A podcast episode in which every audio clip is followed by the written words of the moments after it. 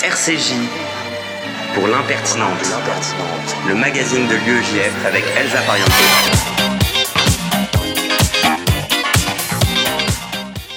Bonjour à tous et bienvenue dans l'impertinente, l'émission de l'UEJF sur RCJ 94.8 que vous pourrez retrouver en podcast sur l'application et même sur Spotify.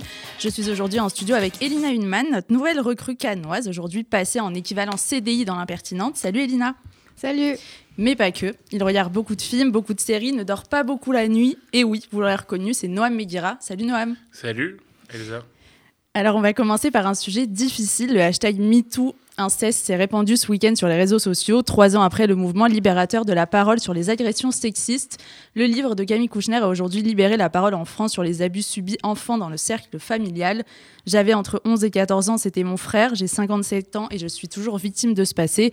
J'avais 13 ans, lui 26, c'était mon oncle. Taré, premier beau-père, a abusé de moi de mes 12 à 18 ans. Voilà ce qu'on peut lire sous ce hashtag, mais aussi les moments où il, elle ont parlé et porté plainte. Dans 94% des cas des violences sexuelles sur un enfant, l'agresseur est un proche.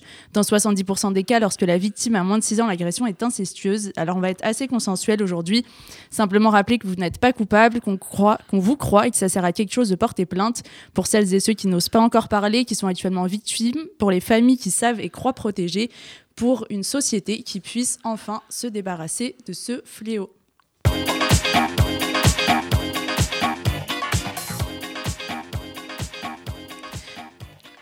Nous retrouverons dans quelques secondes notre invité, David Benaïm, journaliste spécialiste des États-Unis, puis on recevra Samuel Lejoyeux pour l'actu de. Il laissera alors le micro à Anna Bérébi, ancienne secrétaire générale de l'UEJF. On passera ensuite à la culture avec Noam Meguira. Ce sera alors le moment de parler dragon, oui, dragon, avec Elina Hunman. Et on retrouvera enfin Noémie Madar, présidente de l'UEJF, l'impertinente sur RCJ. C'est parti pour une heure. RCJ pour l'impertinente, le magazine de l'UEJF avec Elsa Pariente.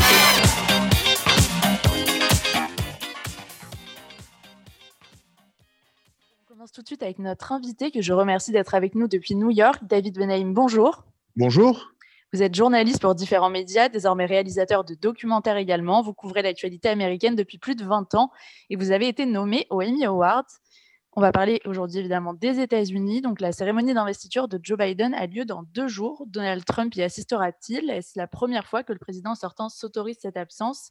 C'est en quelque sorte non-passation de pouvoir. Non, c'est pas la première fois. La dernière fois, c'était dans les années 60, mais les années 1860. Donc non, Donald Trump n'est pas le premier à, ne pas assister à l'investiture de son successeur. Euh, disons que c'est le premier dans l'histoire moderne des États-Unis et que depuis euh, depuis le, début du XXe siècle, ça a toujours été une tradition d'avoir une transition euh, en souplesse. Ce ne sera pas le cas cette fois-ci.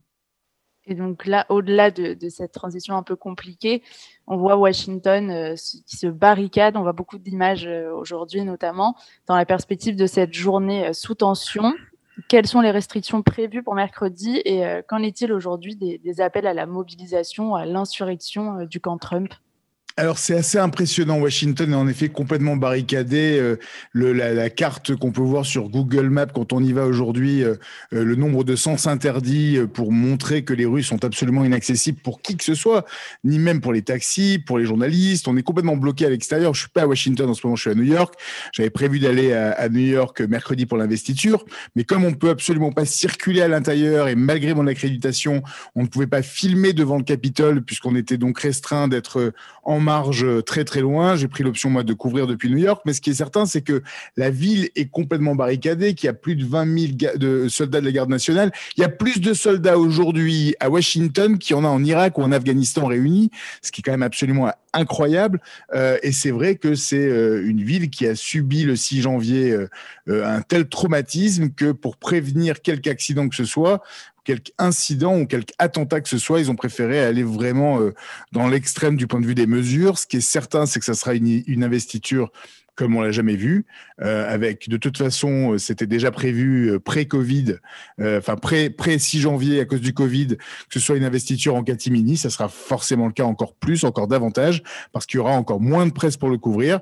Mais tout va être en digital. Il y aura une fête qui sera quand même célébrée. Donc il faut quand même célébrer, quelle que soit l'opinion politique des gens qui nous écoutent. un nouveau président, une transition, ça se célèbre quoi qu'il arrive. C'est une vraie tradition américaine. C'est vrai qu'on est dans une année beaucoup plus clivante que d'habitude, euh, mais je peux vous garantir que même, par exemple, en 2000, c'est l'une des premières, c'est la première investiture que j'ai découvert euh, entre Al Gore et, enfin, entre Bill Clinton et, euh, George W. Bush après la défaite d'Al Gore. Et eh ben, il y avait vraiment de la célébration, de la fête, de la joie, et j'espère que ça se transpirera sur les écrans à la télé, puisque c'est prévu que les Américains suivent et célèbrent cette investiture à la télévision. On vous le souhaite en tout cas. Et euh, évidemment, on va revenir sur euh, les événements que, vous mentionnez à un instant du 6 janvier, l'invasion du Capitole qui a, je rappelle, causé cinq morts. On dit mhm. aujourd'hui que des émeutiers sont suspectés d'avoir voulu capturer et assassiner des élus. Euh, qu'en est-il? Comment les Américains ont-ils vécu, perçu ces événements? Et y a-t-il un peu quand même un soulagement de la fin de l'ère Trump, notamment après de tels événements? Ça dépend de, pour ça dépend pour qui on a voté en fait. Euh, le soulagement de l'ère Trump, euh, disons qu'il y a, il y, a, il y, a, il y a un soulagement général de la fin de d'une période extrêmement lourde et clivante qui en permanence chaque matin, chaque tweet pouvait provoquer euh, davantage de séparation entre démocrates républicains, entre urbains et, et et, et, et, les gens plus de l'intérieur de, de l'Amérique. C'est une certitude que de ce point de vue-là, euh, ça va être, comme on dit en anglais, beaucoup plus boring, ça va être beaucoup plus tranquille, retour à une, à une présidence un peu plus normale, euh, même si ça n'a pas forcément porté chance à la France, la présidence normale. Mais ce que je veux dire, c'est que euh, c'est la personnalité de Trump, en effet, ça va amener une ère nouvelle, une ère différente, le fait de passer à autre chose. Maintenant, les, les, les gens qui ont voté pour Donald Trump, plus de 70 millions d'Américains, même si aujourd'hui ne soutiennent pas forcément le, président sortant, la personnalité, leurs idées sont toujours les mêmes. Ils sont toujours en faveur de, de, restrictions beaucoup plus euh, euh strictes autour de l'avortement, euh, voire l'interdiction de l'avortement, sur le port d'armes. Donc il y a, y, a, y a toute cette Amérique qu'il faut pas oublier, qui existe et qui est réelle et, et, qui a perdu de la même manière qu'il y a quatre ans, l'Amérique qui avait perdu celle qui avait voté pour Hillary Clinton était, était, était triste et, ne voyait pas euh, l'arrivée de, Trump d'un bon oeil. Bah, il, y a, cette même Amérique euh, de l'autre côté qui ne voit pas euh, l'arrivée de Biden d'un bon oeil. En plus, le, Parti républicain, pendant quatre ans, a vraiment martelé de manière assez sournoise, on va dire, parce que c'est pas la vérité, c'est pas la réalité, parce que Joe Biden est un centriste, que en fait c'était la, la, gauche socialiste communiste qui débarquait au pouvoir, euh, parce que c'est vrai que il y a un y une, y a une aile plus progressiste à l'intérieur du Parti démocrate qui fait peur à cette Amérique capitaliste. Les Bernie Sanders, Elizabeth Warren, Alexandria Ocasio-Cortez, cette Amérique progressiste qui n'a pas gagné, qui a perdu la primaire, qui a perdu l'accès au, pouvoir chez les démocrates, c'est pas cette Amérique-là qui vient au pouvoir, mais les, républicains ont réussi à marteler ça dans la tête des électeurs républicains, et donc il y a cette peur que ce soit cette Amérique de gauche qui débarque, alors qu'en fait, il n'y a pas plus centriste que, que Joe Biden. Et autre euh, fait assez marquant de ces derniers jours aussi, la procédure d'impeachment lancée contre Donald Trump. Euh, comment la presse américaine la traite-t-elle et est-ce qu'elle a euh, des vraies chances d'aboutir? Alors, la, procédure d'impeachment a abouti, puisqu'en fait, impeach, ça veut dire mise en accusation. Donc, euh, oui, Donald Trump est le premier président de l'histoire des États-Unis à être impeached, mis en accusation deux fois. Donc, cette procédure d'impeachment euh, est, allée jusqu'au bout. Les articles, l'article d'impeachment pour incitation à, l'insurrection a, été voté. Maintenant, ça doit passer au procès et le procès doit avoir lieu au Sénat, un nouveau Sénat euh, démocrate. Euh, il y a très peu de chances qu'il aboutisse ce procès avec une conviction de culpabilité pour Donald Trump pour une raison simple, c'est que il faut deux tiers des sénateurs pour avoir une majorité pour voter le, le la culpabilité sur cet article d'impeachment. Et ça veut dire qu'aujourd'hui, il y a il y a un équilibre 50-50 au, Sénat, 50 républicains, 50 démocrates. Il faudrait qu'il y ait 17 sénateurs républicains qui votent en faveur de, la culpabilité de Donald Trump. Alors, c'est pas qu'ils pensent qu'il n'est pas coupable. La plupart d'entre eux le pensent. La problématique, c'est qu'il y a des élections dans 2, 4 et 6 ans. Le Sénat est renouvelé par tiers tous les deux ans. Et donc, euh, ces, ces élus euh, républicains ont une vraie problématique. Leurs électeurs sont devenus des électeurs trumpistes. Le Parti républicain est devenu le parti de Trump. Et donc ces électeurs-là, si on se met à l'encontre de Donald Trump, malgré tout ce qui a pu se passer ces dernières semaines, ils risquent de perdre leur siège. Donc pour des raisons électoralistes et pas pour des raisons morales, il est probable qu'on n'atteigne absolument pas les 17 sénateurs républicains qui votent en faveur de, de la culpabilité de, de Donald Trump pendant cette procédure d'impeachment. Le futur cabinet de Joe Biden a déjà annoncé que le président euh, élu signerait plusieurs décrets dès mercredi, dont certains sur la pandémie pour, euh, je cite, réparer les dégâts les plus sérieux de Donald Trump. Est-ce que ces dégâts sont vraiment réparables et euh, combien de temps ça prendra selon vous? Est-ce que ça, ça, prendra la majeure partie de son mandat en fait? Ça prendra en tout cas les 100 premiers jours de son mandat. C'est ce qu'il a promis, 100, 100, millions de vaccinés pendant les 100 premiers jours. Euh, c'est un, une promesse euh, qui va être très difficile à réaliser parce que les Américains sont pas du tout organisés, malgré leurs forces militaires, pour, euh, pour organiser ces centres de vaccination massifs, parce que tout doit se passer à l'intérieur des États et que cette délégation, puisque c'est un, une république fédérale, cette délégation a, a vraiment des, des problèmes pour passer au niveau local. Euh, oui, ça va prendre une très grande partie de, de, de, son, de son mandat. Euh, Joe Biden, il a été élu pour être euh, l'empathie en chef, pour être le consoleur en chef. Il est là pour réparer, essayer de, de réunifier une Amérique complètement brisée en deux, voire en quatre, parce qu'il y a à mon avis plus l'extrême droite, l'extrême gauche, la justice, l'injustice sociale et raciale, et il y a une partie centriste qui a un noyau un peu plus dur, mais, mais je pense qu'en effet, ça va être la, la, la, la grande mission de, de Joe Biden de tenter de de, réunifier une Amérique euh, fracturée, absolument fracturée. Mais après, c'est compliqué de revenir en arrière. Non, 370 000 morts aujourd'hui, euh, c'est impossible à réparer ça. Donc, euh, il va falloir va falloir beaucoup, beaucoup, beaucoup de travail. apparemment, ils sont prêts. Ils disent qu'ils le sont, mais ils disent tous qu'ils le sont au départ. Sinon, Twitter qui suspend le compte de Donald Trump, quel écho ça a eu aux États-Unis? Plutôt une censure mal vue au pays de la liberté d'expression ou un coup de sifflet un peu salvateur euh, c'est pareil, ça dépend toujours dans quel euh, dans quel média vous vous regardez. Si vous lisez, euh, si vous si vous regardez Fox News, euh, One American, One, OAN, One American News et, et Network et, et, Newsmax, qui sont les, les trois conservatrices, vous allez avoir des heures et des heures et des heures de programmation qui vont vous dire à quel point c'est une rupture du premier amendement, de la liberté d'expression, de de, de, de c'est absolument horrible de supprimer tous ces comptes euh, conservateurs, parce qu'il n'y a pas que Donald Trump qui a été supprimé, il y a des tonnes et des tonnes de, comptes de, conservateurs qui ont été supprimés de, Twitter.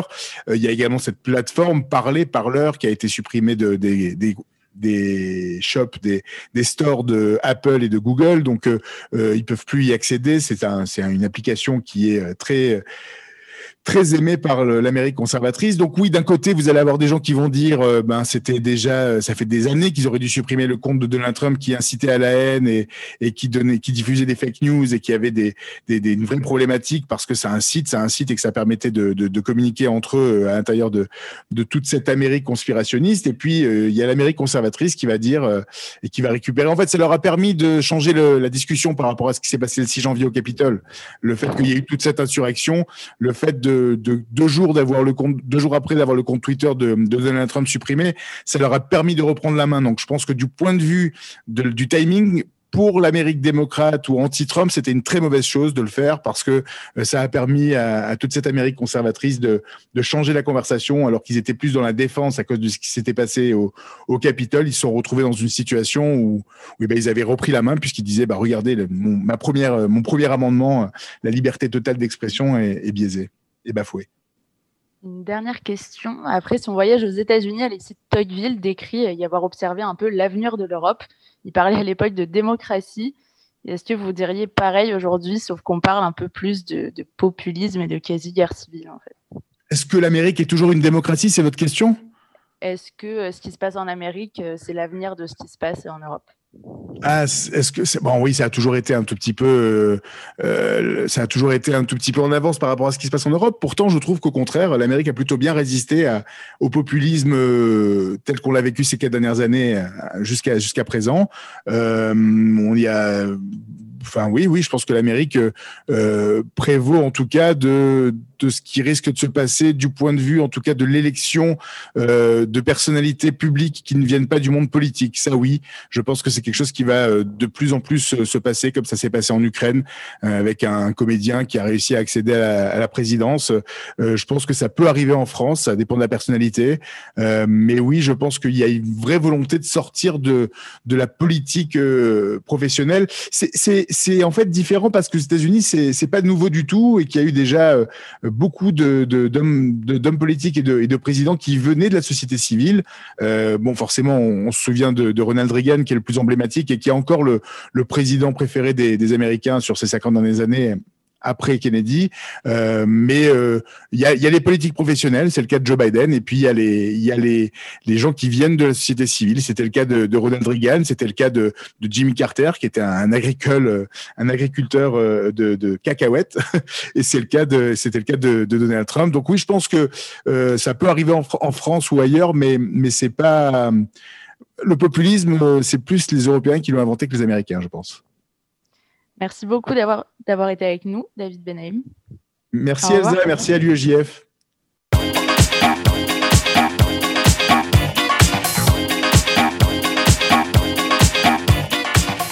Et on retrouve tout de suite l'homme au double titre, aux multiples facettes et à l'humour légendaire, Samuel Lejoyeux, vice-président trésorier de l'UEJF. Vous allez adorer l'entendre parler de collage et ne vous inquiétez pas, Youssef revient vite et on l'embrasse d'ailleurs. Salut Samuel. Salut Elsa, bonjour à tous. Euh, merci beaucoup de m'accueillir cette semaine dans l'impertinente. Euh, tu l'as sûrement vu, effectivement, je vais parler de collage, parce que tu as, sûrement vu ces derniers jours les tags antisémites qui apparaissent un peu partout. Euh, ce week-end, par exemple, c'est une étoile de David qui a été dessinée en peinture jaune sur la porte d'une école à Montpellier où des juifs avaient été cachés pendant la Seconde Guerre mondiale.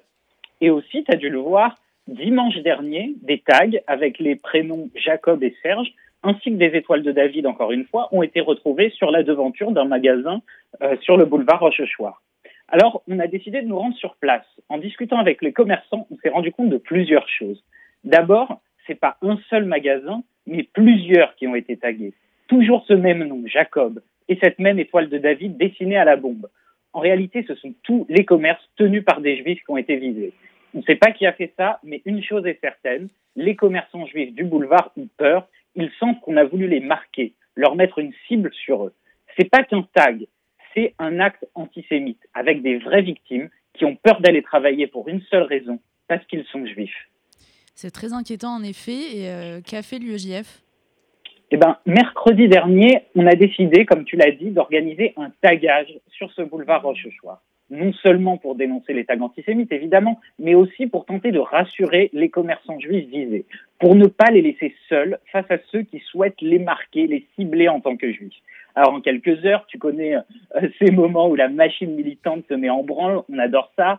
Euh, on a créé des pochoirs. D'ailleurs, big up à Elina qui est avec toi euh, et qui est l'auteur de ces pochoirs. Une vingtaine de militants sont arrivés et on est parti à l'assaut des rues pour effacer ces tags de la honte et en dessiner de nouveaux. Et vous avez taillé quoi à la place, justement? Eh bien, à la place, euh, des seuls prénoms Jacob et Serge, qui, euh, au travers des personnages de Rapi Jacob et du célèbre Serge Benamou de La Vérité Sigement, grosse culture cinématographique, qui sont devenus des forts signifiants juifs, on a tagué des prénoms de toutes origines. Et alors le coup, le boulevard a été recouvert de Marie, de Hawa, de Mohamed et autres Jeanne. Et grâce à ça, les commerçants juifs étaient moins marqués, étaient moins ciblés et on espère avaient moins peur. Euh, on a également dessiné des signes religieux de toute signification et on a rajouté une Marianne, parce que c'est ça qui compte, qu'on arrête de cibler les Français parce qu'ils sont juifs. Ça commence toujours par là, on désigne les juifs, on les pointe du doigt, on les menace, on fait pression, et on ne sait jamais où ça s'arrête. Enfin, si on le sait justement, alors qu'on commémorera dans trois semaines l'assassinat d'Ilan Halimi et que l'on sort tout juste du procès de l'attentat de l'hypercachère, n'oublions jamais que l'antisémitisme en France tue. Nous n'avons pas le droit de relâcher nos efforts. En plus, il nous reste des pochoirs en forme de Marianne, il nous reste des bombes de peinture. Alors rejoignez-nous pour agir concrètement contre l'antisémitisme. C'est le moment. Merci beaucoup Samuel. À très bientôt. Donc on a beaucoup parlé de collège avec Samuel. Euh, Noah, Mélina, c'est quoi vous vos meilleurs ou pires souvenirs euh, de collège à l'UEJF euh, moi, c'était lorsqu'on a été collé pour la, veille des attentats de, des procès des attentats de 2015 et on a été collé notamment sur la statue de la place de la République, des affiches de Charlie Hebdo, enfin des unes, et c'était très chouette. Et toi, Noam? Euh, moi, c'est quand j'étais euh, président de section à Paris 5. Et en fait, il y avait des, euh, on faisait des élections universitaires et il y a des gens d'une liste concurrente qui ont menacé des gens de mon bureau qui étaient en médecine de pas de ne plus avoir les cours et les ronéos s'ils votaient pas pour eux. Donc du coup, on a voulu faire un collage vénère sur toute la fac. Donc on a, collé partout dans la fac, partout sur les murs de la fac où c'est interdit d'afficher des affiches qui disaient ils, vont, ils ont menacé des gens, ils menacent des gens, c'est pas des techniques électorales euh, vraiment loyales, quoi, et on, on condamné euh, le syndicat dont j'ai oublié le nom aujourd'hui. Et euh, du coup, derrière, on s'est fait arrêter par la police. Et, on a dû décoller toutes les affiches, sauf une qui est restée. Et bon, c'était un collage rigolo parce que, comme c'était des murs immenses, j'avais un, l'ancien secrétaire national de l'UEGF qui s'appelle Raphaël Marciano, qui était sur mes épaules et il était en train d'essayer de coller des affiches et il y avait de la colle partout et on avait des, des, des balais et des trucs pour coller les affiches. Et du coup, comme on n'a pas pu coller ces affiches, le lendemain, on a envoyé un, une personne dans les escaliers de la fac pour jeter tous les, tous les tracts qu'on n'a pas pu coller dans les escaliers pour que les gens puissent les voir. Et euh, voilà. Quel sens de la scénographie. Ah et ben, on se retrouve tout de suite après un peu de musique. C'est Egoraphobia de Deluxe.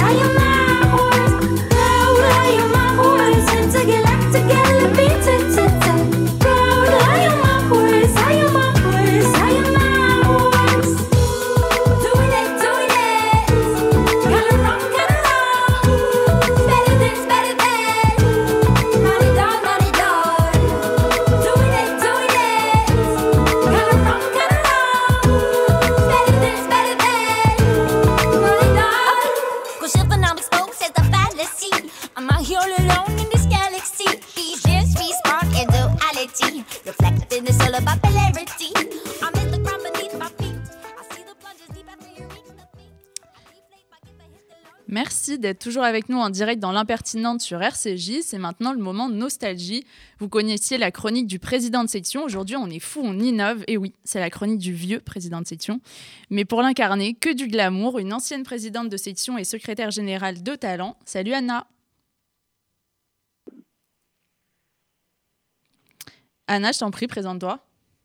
Alors, euh, donc je m'appelle Anna, j'ai 27 ans. Euh, donc, je fais du conseil en relations publiques et en communication. Et euh, donc, euh, je suis à l'UEGF depuis, j'étais à l'UEGF depuis à peu près 9 ans.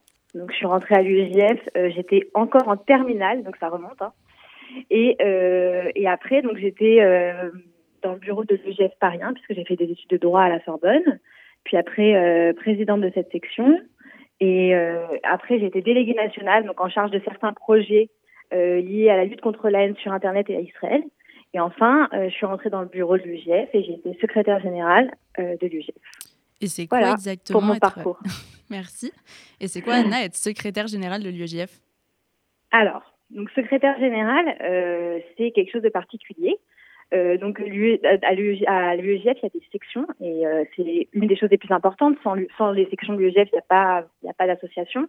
Donc les sections sont basées partout en France. Donc à l'extérieur de Paris, c'est par ville.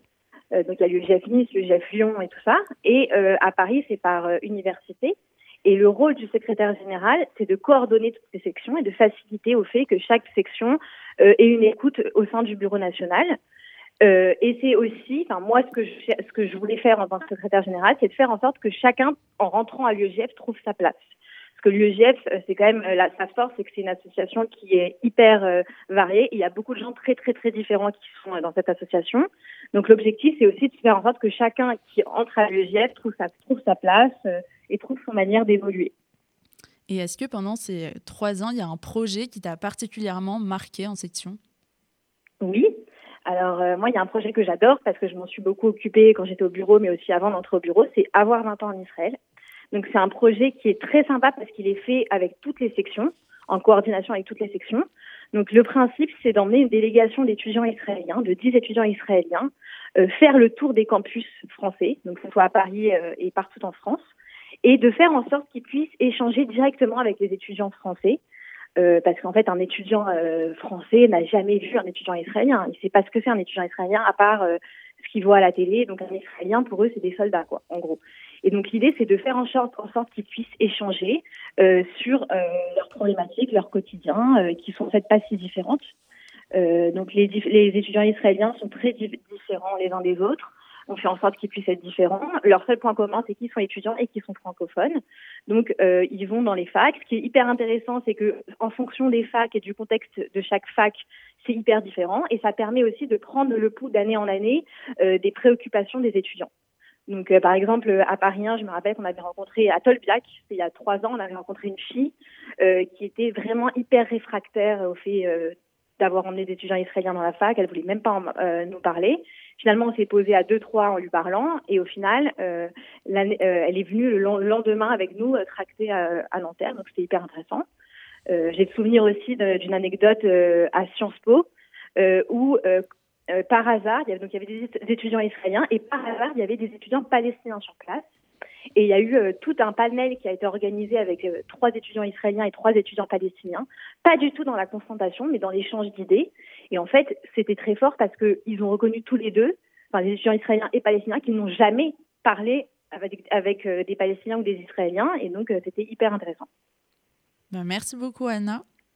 De rien. Salut, à très vite. Bonne journée.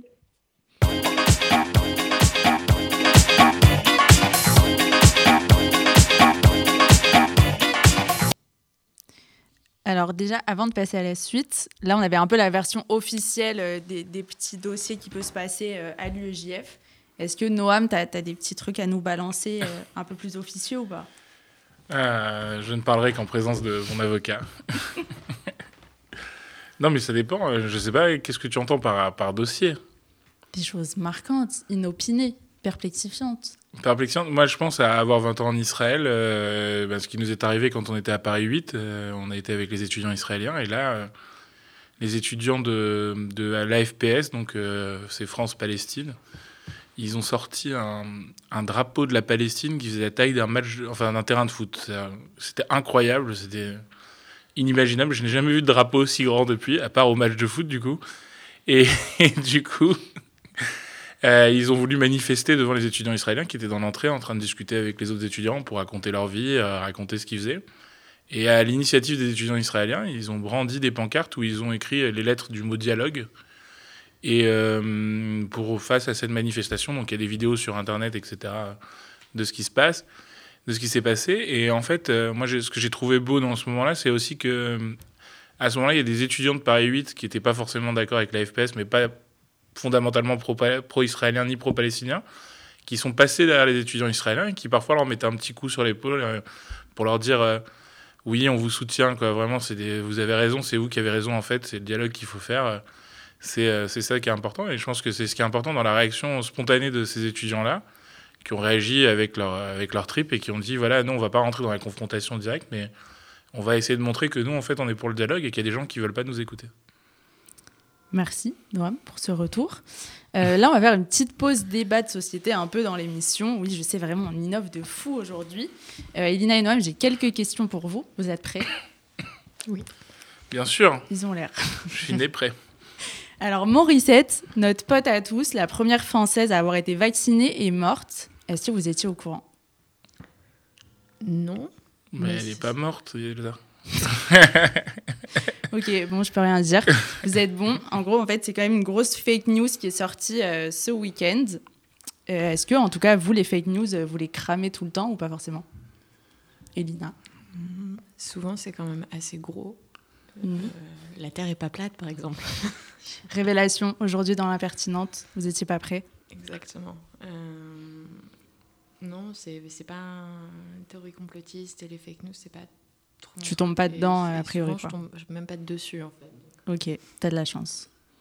Noam. Euh, franchement, ça m'est, moi, ça m'est pas arrivé, mais c'est vrai que parfois c'est tentant. Non, mais ça veut dire, il y a des trucs tentants. ça- Des fois, il y a des vrais, des- ils vont loin, quoi. Ils font des faux tweets, euh, enfin des fausses captures d'écran, Ouais, etc. fait, Donc parfois. euh, parfois c'est pas mal fait et on tombe dedans. Mais euh, non, non, en général c'est cramé. Enfin, là, Morissette, franchement, j'ai eu un doute, ouais, pour tout te dire. Donc j'ai été voir sur Google et euh, pas pendant l'émission, avant l'émission. Et en fait, je me suis rendu compte que ça avait fait tout un truc parce qu'apparemment, il y a la direction de la PHP qui a appelé euh, la radio, enfin qui a fait un communiqué de presse pour dire qu'elle Mhm. était bien vivante, qu'elle attendait sa deuxième injection. Et, euh, et même le maire de Sevran qui était très très très énervé qu'on dise que Morissette était décédée alors qu'en fait, non, pas du tout. Donc c'est vrai que bon, bah, après, euh, c'est le travail à faire, quoi. C'est c'est comme ça. Il faut vérifier à chaque fois l'information. Tout à fait. Euh, deuxième info, attention, moment Paris Match, énième coup de tonnerre dans la famille royale. Non, en vrai, juste, il y a Harry et Meghan qui ont annoncé qu'ils euh, quitteraient les réseaux sociaux. Euh, bonne ou mauvaise idée, encore un coup de com. Qu'en pense Stéphane Bern? Enfin, du coup, Elina d'abord. Bah, franchement, très heureuse de me renommer Stéphane Merde et d'être historienne. C'est cadeau. de. Non, mais hum, il a, enfin, il a assez été montré que les réseaux sociaux, ça pesait sur les gens, euh, des gens tout seuls. Alors, à fortiori, un, un couple royal, euh, c'est pas, pas si étonnant que ça qu'ils veulent être euh, père tranquille. Noam, t'en penses quoi? Euh, moi, franchement, j'en pense rien en fait, je m'en fous un peu. Ok. Non, Sur ce, mais- Noam, tu vas y aller non, mais c'est pas ça. C'est-à-dire, bon, euh, et je pense qu'en fait, euh, au-delà de tout ça, ils- ça faisait longtemps qu'on n'avait pas parlé d'eux, alors euh, ils ont trouvé une autre solution.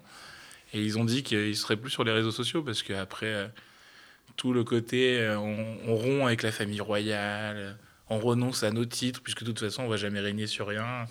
Et euh, on va vivre au Canada après tout ça. Et après Drama Queen, quoi. c'est un peu une drama. Maintenant, Harry, depuis le début, c'est une drama queen. Il nous a fait euh, son engagement dans l'armée. euh, le- il s'est déguisé en Asie à une soirée. Enfin, c'est-à-dire, euh, il a essayé. Enfin, il a, il a souvent défrayé la chronique. Et là, je pense qu'il est dans la, dans la continuité de ce qu'il fait. Il existe à sa manière.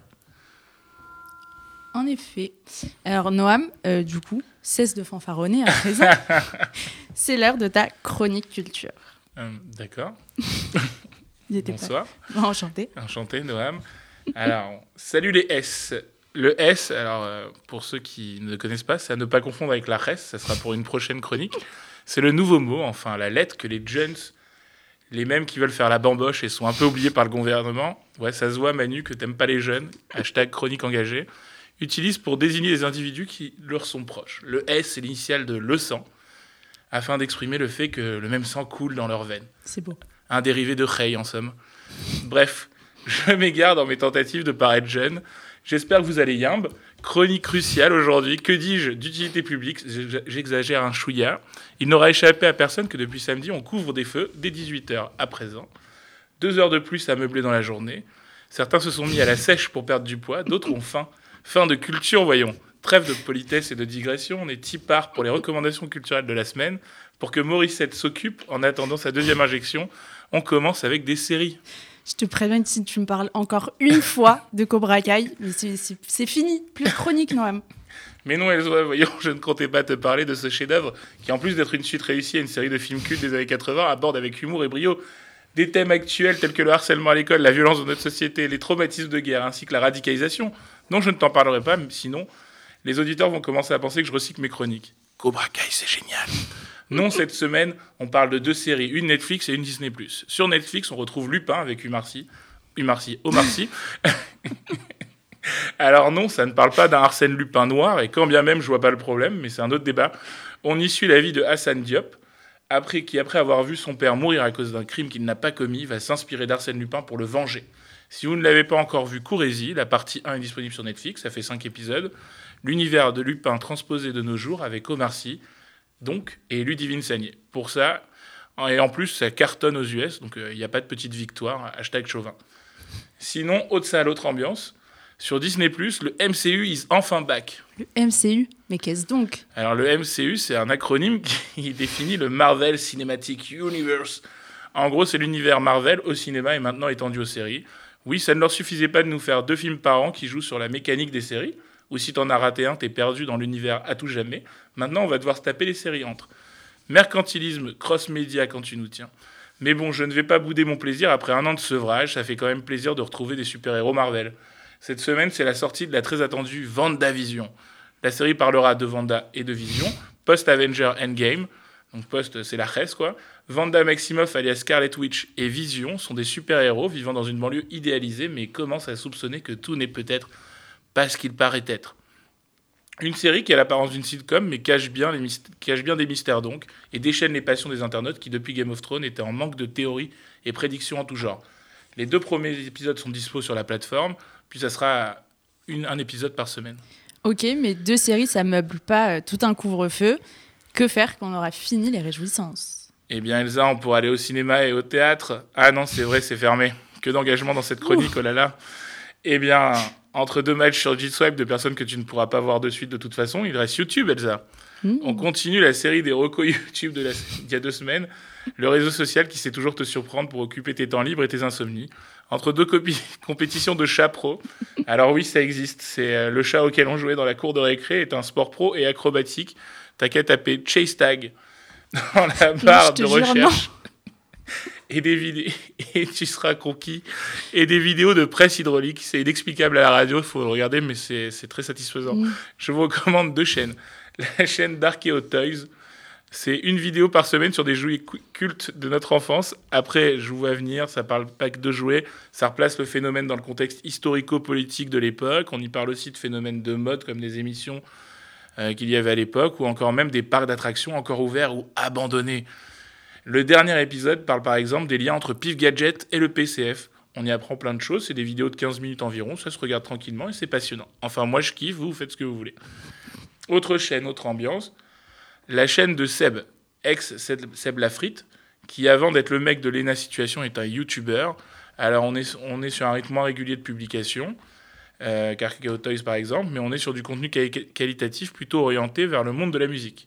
Après avoir démonté des artistes et avoir aidé à lancer d'autres, comme Riles notamment, oui, les influenceurs, ça marche finalement. Aujourd'hui, Seb propose des vidéos où il revient sur des phénomènes musicaux plus ou moins connus comme Milli Vanilli, Crazy Frog ou encore Britney Spears, on y apprend beaucoup et c'est agréable.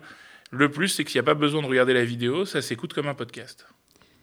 Et là, je vais couper ton coup de cœur, Noam, et le garder pour dans un mois, car nous sommes en retard. Mais au vu de cette excellente chronique, il y a quand même une petite dédicace en musique pour toi.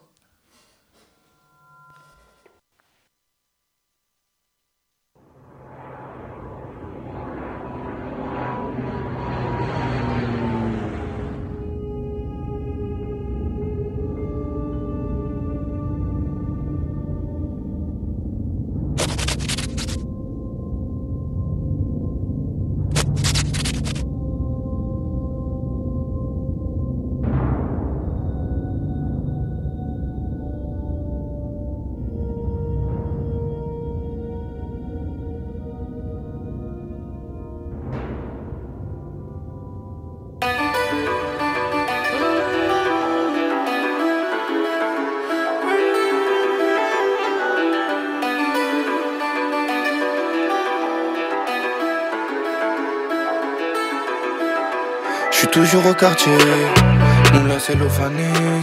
Je récupère le renté, j'ai vu ce qu'il est condé. Armé comme un palais, dangereux j'en ai pas l'air. Combien manque à l'appel quand je repense à ma peine? Envoie-moi la mallette, que tes billets violets, que ta main inhalée. Ne joue pour me calmer, non personne te connaît, connaît. Personne te guettera madrina, pour la bague au doigt. La madrina, pour la bague au doigt. La madrina, pour de la bague au doigt. La madrina, pour de la bague au doigt. Les flics quoi que je cours dans la tête, j'ai fait des caddies pour la pièce. Je vendrai de la S ou pas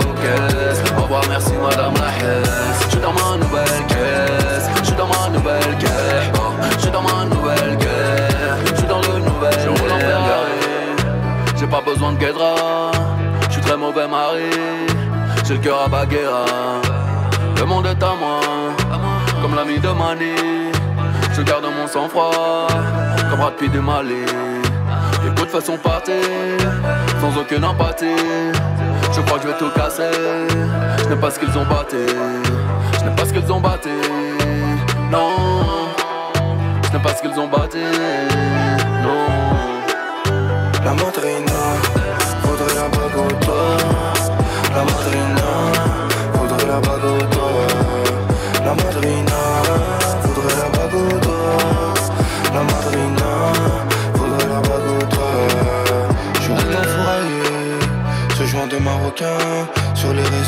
mannequin. Faut nous, t'es un tapin. Le gamin, c'est allemand. Le produit de ce rang, les bornes ne m'auront plus. Je dehors avant le soleil levant. Tous les jours, en bas du bloc, c'est moi qui ferme le four. Sa bébé, sa bébé, ça vide le stock. Tous les jours, en bas du bloc, c'est moi qui ferme le four. Sa bébé, sa bébé, ça vide le stock. La madrina retour dans l'impertinente, l'émission de l'UEJF sur RCJ. En tout cas, vous avez raté Noam qui s'enjaillait sur la madrina et les yeux ébahis d'Elina. C'était magnifique. Elina, d'ailleurs, c'est à toi. Merci Elsa.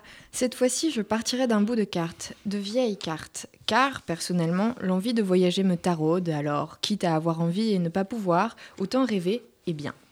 Cela tient en une jolie formule latine, Hic sunt dracones, autrement dit, ici sont des dragons. Les cartographes du Moyen Âge l'inscrivaient sur les espaces inexplorés, inconnus, tels une promesse d'aventure, de merveilles et de dangers. Y avait-il vraiment des dragons, comme ils le pensaient, qui furent alors transformés en sac à main par l'épée de braves aventuriers? A priori non, même si j'aurais bien aimé. Enfin, tout cela pour parler écologie plutôt. Honnêtement, le seul lien que je vois entre les arbres et un dragon, c'est un feu de forêt. Tu n'es pas loin de la réalité, Elsa, mais pas de breaking news ici. Ce n'est pas Fafnir qui a incendié l'Australie l'an dernier, alors qu'il se dorait la pilule sous le trou de la couche d'ozone. Avant que tu partes dans un délire sur les koalas drogués à l'eucalyptus, accouche un peu de ton histoire de dragon Greenpeace, s'il te plaît. Je n'irai pas jusqu'à Greenpeace, c'est même le contraire. Le dragon est, depuis l'Antiquité, un symbole de la nature, et plus précisément de la nature indomptée, sauvage, dangereuse, cause de catastrophes type incendie, inondation, ouragan, et j'en passe. Ainsi, de l'Antiquité au Moyen Âge, dominer le dragon, c'était dominer la nature. Alors les militants écolos sont un peu des soigneurs de dragons euh, dans cet imaginaire, un peu comme dans le film de Disney. Si on veut pas l'air convaincu. Et les militants de l'UEJF alors Oula, au vu des nombreux, ô combien nombreux gobelets, assiettes et couverts en plastique que l'on use, jette et gâche, je crois qu'on se prend plutôt pour Saint-Georges sur ce coup-là. Mais tu pointes du doigt quelque chose, Elsa. Tu as parlé de Disney, de son dessin animé et du dragon tout gentil de l'histoire. Car oui, de nos jours, les dragons occidentaux, j'avoue n'avoir traité ici que ces derniers, sont gentils. Suffit juste de savoir leur parler. On peut même devenir leur maman, Dixit Daenerys Targaryen. Franchement, l'ego humain n'a pas de limite. Comment peut-on penser ça après Katrina, Fukushima, Irma et j'en passe? Enfin bon, l'être humain n'est pas un oubli prêt. Tant que Monsanto déforeste l'Amazonie pour produire à qui mieux mieux de l'huile de palme et nous bourrer de Nutella, plus que ce qu'on pourrait en manger, alimentant au passage l'obésité et le diabète, tout va bien. Le permafrost fond, on se tape des épidémies mondiales, le Gulf Stream va s'inverser et les Madrilènes font du ski dans les rues de leur capitale tant il neige chez eux en ce moment, mais tout va bien, comme un lundi en somme. Dire que cette chronique avait plutôt bien commencé sur des rêves de pays lointains. Et là, tu nous plombes en fait. Madrid sous la neige, ce n'est pas mal comme fin, non? Mais si tu insistes, pour continuer et en finir avec notre Le saviez-vous sur les dragons, sache, Elsa, qu'en plus d'être un symbole de la nature, du diabolique, de la conversion du paganisme au christianisme, de la magie et de la force, il est également très associé à la figure de la femme. S'il vous est déjà arrivé de penser que votre mère était un grand dragon terrifiant qu'il valait mieux ne pas énerver, eh bien vous n'êtes pas les seuls. En effet, les dragons, au Moyen Âge tout du moins, ont été très liés au féminin. Ne serait-ce qu'à l'instar d'autres grands et célèbres dragons, la tarasque était une femelle. L'origine de ce lien serait le serpent tentateur du paradis, qui évoluera tel un super Pokémon en gros dragon de l'Apocalypse selon les chrétiens. La pomme lia le serpent et la femme, et on peut retrouver des dragons, symbole du malin, représentés avec un buste de femme ou une apparence plutôt féminine, dans diverses enluminures de manuscrits du Moyen Âge. Lilith et Mélusine ne sont pas loin. Pour résumer ceci, disons que la demoiselle est soit bien tranquille, enfermée dans le haut de sa tour attendant patiemment son preux chevalier, soit sauvage, libre, indomptée, couverte d'écailles, crachant des flammes et bonne à tuer. Alors Elsa, Team Dragon ou Cendrillon? Moi perso, clairement, je suis du côté des cracheurs de feu. Bon, bah moi, avant ta chronique, j'aurais clairement répondu Cendrillon. Maintenant, au moins, j'hésite. Mais bon, si tu nous as parlé de dessin animé aussi, euh, c'est lequel ton préféré? Euh, pour rester dans les Disney, c'est euh, La Reine des Neiges, clairement, parce que les super pouvoirs, c'est très très cool. Et sinon, c'est un dessin d'animation de marionnette tchèque, qui est l'adaptation du théâtre de Shakespeare, Songe d'une nuit d'été, de Jerry Trinka. Et c'est très très très beau. Bah, je vais aller voir ça. Et Noam, toi? Mon dessin animé préféré? Bah ouais, ouais c'est la question de la détente, voilà. Bah, moi, j'en ai deux. Pour rester sur les reptiles, on va dire euh, bah, les tortues ninja. Mhm. Parce que j'avais une grande passion tortues ninja quand j'étais jeune et euh, ça m'est resté un peu. Et sur le côté un peu aventure, j'aimais bien la bande à Picsou. Parce que ça mettait en scène Picsou et ses neveux, euh, Riri, Fifi et Loulou, qui partaient à l'aventure et qui vivaient des aventures incroyables. Et je crois qu'il y avait même des dragons parfois. Merci Noam.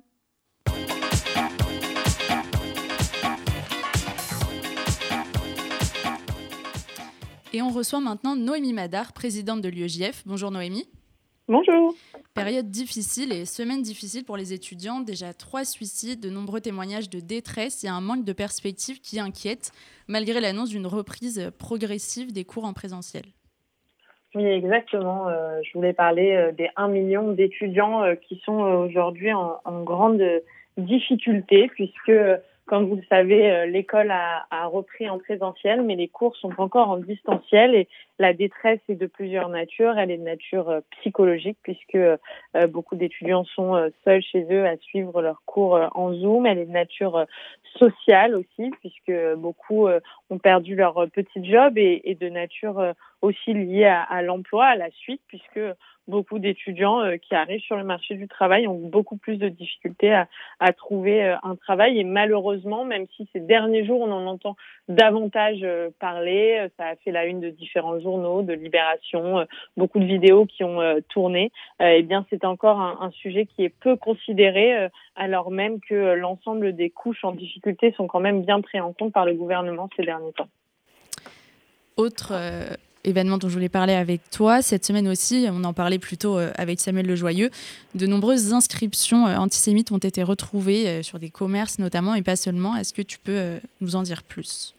Oui, c'est ce que Samuel expliquait tout à l'heure, lié à notre action. C'est une certaine manière de banaliser l'antisémitisme de cibler de la sorte. Beaucoup d'ailleurs de locaux d'universités ou d'universités elles-mêmes ces dernières années ont été euh, tagués et, la question qui est ici, c'est la, la, question de, de l'impunité euh, et que finalement, euh, malheureusement, beaucoup des, des, auteurs de ce type d'actes sont très rarement retrouvés, très rarement condamnés. et ça pousse à la fois pour ceux qui les commettent à reproduire ce type d'acte et pour ceux euh, qui euh, souhaitent porter plainte à finalement ne plus vraiment avoir envie de porter plainte. Euh, dans l'affaire du Deliveroo, on voit que quand la personne euh, commet un acte antisémite et qu'elle est retrouvée, eh bien euh, la justice ne laisse pas les choses faire. Il a été condamné à quatre mois de, prison avec sursis, il va être reconduit à la frontière parce qu'il était sans papier. On ne peut pas agir impunément et on ne peut pas être antisémite impunément. Mais comme la question il s'agit toujours de faire savoir, de faire connaître de faire entendre, comme euh, aussi euh, on a pu l'entendre euh, avec le MeToo inceste, c'est aussi en témoignant, c'est aussi en parlant et en portant plainte que les sujets peuvent progresser, évoluer et être pris en compte davantage par les pouvoirs publics. Et c'est ce qu'on fait au quotidien sur ces différents aspects. Et c'est ce que j'incite aussi tous les auditeurs, tous les étudiants à faire et à ne pas laisser les sujets en l'air. Merci beaucoup Noémie. Merci. RCJ pour l'impertinente, le magazine de l'UEJF avec Elsa Pariente. Elina Noam, ça a été, vous êtes chaud pour revenir? Mais avec grand plaisir, Elsa. Avec plaisir. Ok, alors la prochaine fois, on corsera un peu les choses avec un blind test niveau 42 et une interro surprise sur le régime alimentaire des kiwis. Je vous invite à aller vous renseigner sur cet animal d'ici la prochaine émission. I can't wait. Euh, spoiler, il est myope. Merci. Je crois que c'est un oiseau. Je peux conclure aussi comme L'impertinente RCJ 94.8, c'est maintenant l'heure de se quitter. C'était un vrai plaisir de partager cette émission avec vous. Un grand merci à tous et à Daniel pour la réalisation de l'émission. On se retrouve lundi 1er février, de bonne humeur révoltée et impertinente. D'ici là, retrouvez l'émission en podcast sur l'application et la suite des programmes d'RCJ à partir de 23h. RCJ pour l'impertinente, le magazine de l'UEJF avec Elsa Pariente.